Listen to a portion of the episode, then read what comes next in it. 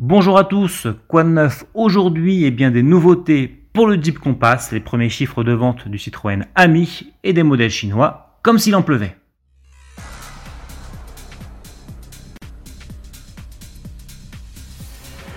Petite mise à jour pour le Jeep Compass. Le SUV américain se refait une beauté à l'occasion de son millésime 2020.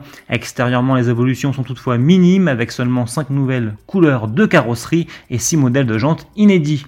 Jeep indique aussi avoir revu la direction et les suspensions et promet l'arrivée de nouveaux services connectés. Mais au final, ça bouge surtout sous le capot via l'arrivée d'un nouveau moteur 4 cylindres 1 litre 3 essence proposé en deux niveaux de puissance, 130 et 150 chevaux, avec dans ce dernier cas une boîte automatique à double embrayage à 6 vitesses et un mode de conduite sport. Ce nouveau moteur est uniquement proposé en deux roues motrices, lancement prévu en juin à partir de 29 500 euros. Des versions à 4 roues motrices seront disponibles au second semestre avec la technologie hybride rechargeable pour des puissances de 190 et 240 chevaux. Le Citroën Ami est lui sur le marché depuis le 11 mai et la marque au chevron communique déjà ses premiers chiffres de vente. Uniquement disponible en ligne et facturé 6900 euros hors bonus, le petit quadricycle électrique a su séduire quelques 200 clients en l'espace d'une semaine. Deux tiers de ces clients ont acheté le véhicule et un tiers a opté pour la location longue durée. S'il peut paraître peu élevé, ce chiffre réjouit Citroën qui parle d'un démarrage sur les chapeaux de roue.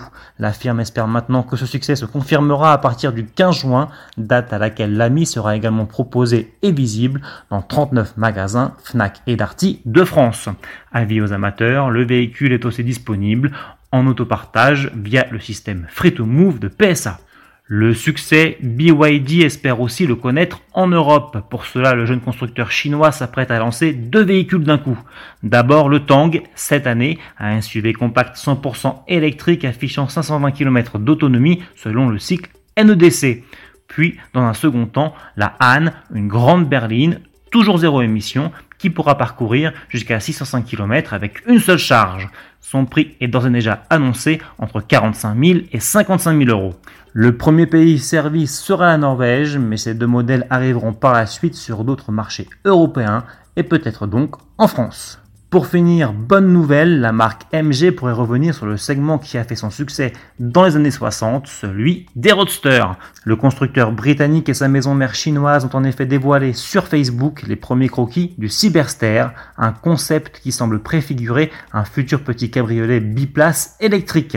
À ce stade, aucune date de mise sur le marché n'a en revanche été évoquée. C'est encore un peu tôt pour la marque qui vient tout juste de faire son retour en France en lançant son premier modèle, le SUV électrique ZS EV, et en ouvrant un premier showroom à Paris. Chaque chose en son temps. Salut